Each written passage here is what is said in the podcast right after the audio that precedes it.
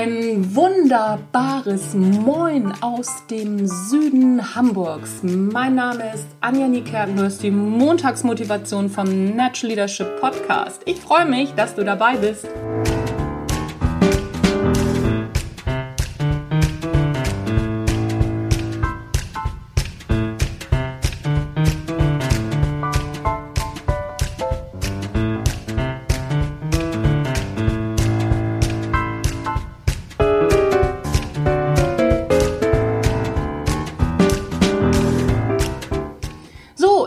Habe gerade einen Vortrag auf YouTube am Start von Simon Sinek. Simon Sinek ist ein US-amerikanischer Autor und Redner. Der hat zum Beispiel auch das Buch geschrieben, Frag immer erst warum. Und ich schaue mir gerade einen Vortrag an, der dauert so 45 Minuten. Der heißt Love Your Work. Und da ist ein Part drin, da dachte ich mir, oh, den nimmst du jetzt gleich mal raus und machst schnell einen Podcast dazu, bevor du das wieder vergisst. Das Gute daran ist, dann merke ich es mir natürlich auch besser, weil das wollte ich mir auf jeden Fall merken. Und zwar hat Simon da die Erklärung drin, warum Geld nicht unbedingt als Motivator funktioniert. Achtung, nicht bei jedem, nicht bei allen, aber bei vielen Menschen funktioniert Geld als Motivator nicht oder zumindest nicht so nachhaltig.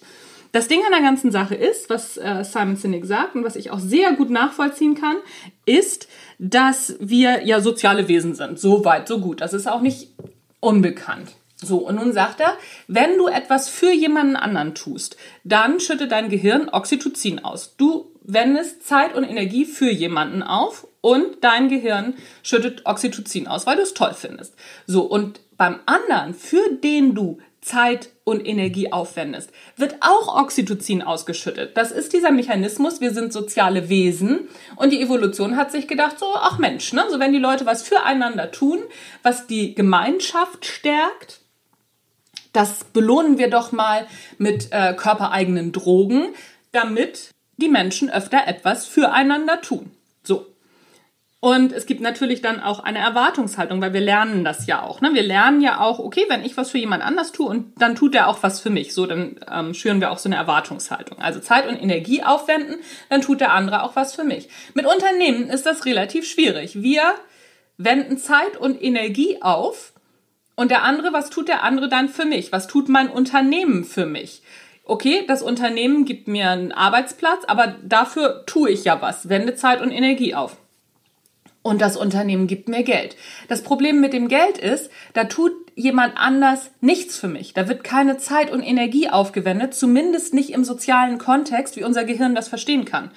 Unser Gehirn ist Jahrtausende alt und dieses alte Gehirn sagt so, hä, wieso? Ich wende hier Zeit und Energie auf und kriege da nichts für. Was soll das denn? Klar, wir kriegen da Geld für und wir haben auch gelernt, damit umzugehen und auch das gibt uns schon ein bisschen Oxytocin und, und, und aber nicht die gleiche Menge, wie wenn eine Person Zeit und Energie für uns aufwendet. Das heißt, das ist natürlich deine ähm, Aufgabe als Chef oder als Familienoberhaupt, äh, Vater, Mutter, keine Ahnung.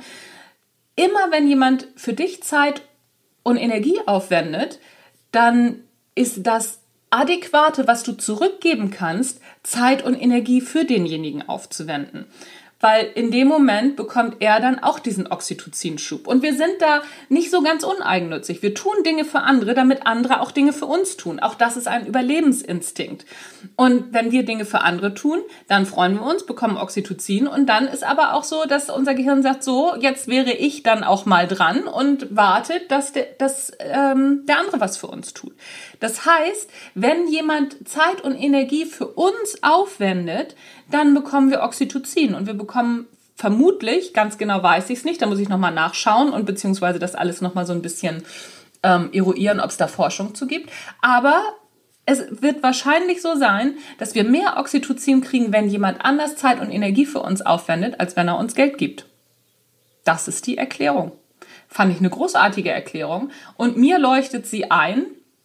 Wie gesagt, es ist nicht immer so. Geld funktioniert auch schon als Motivator, aber eben nur als vorgelagerter Motivator. Wenn du wirklich an das Gehirn sozusagen, an diese alten Formen des Gehirns ran willst, die sehr präsent sind und sehr stark sind, dann ähm, Zeit und Energie für jemanden aufwenden. das war's.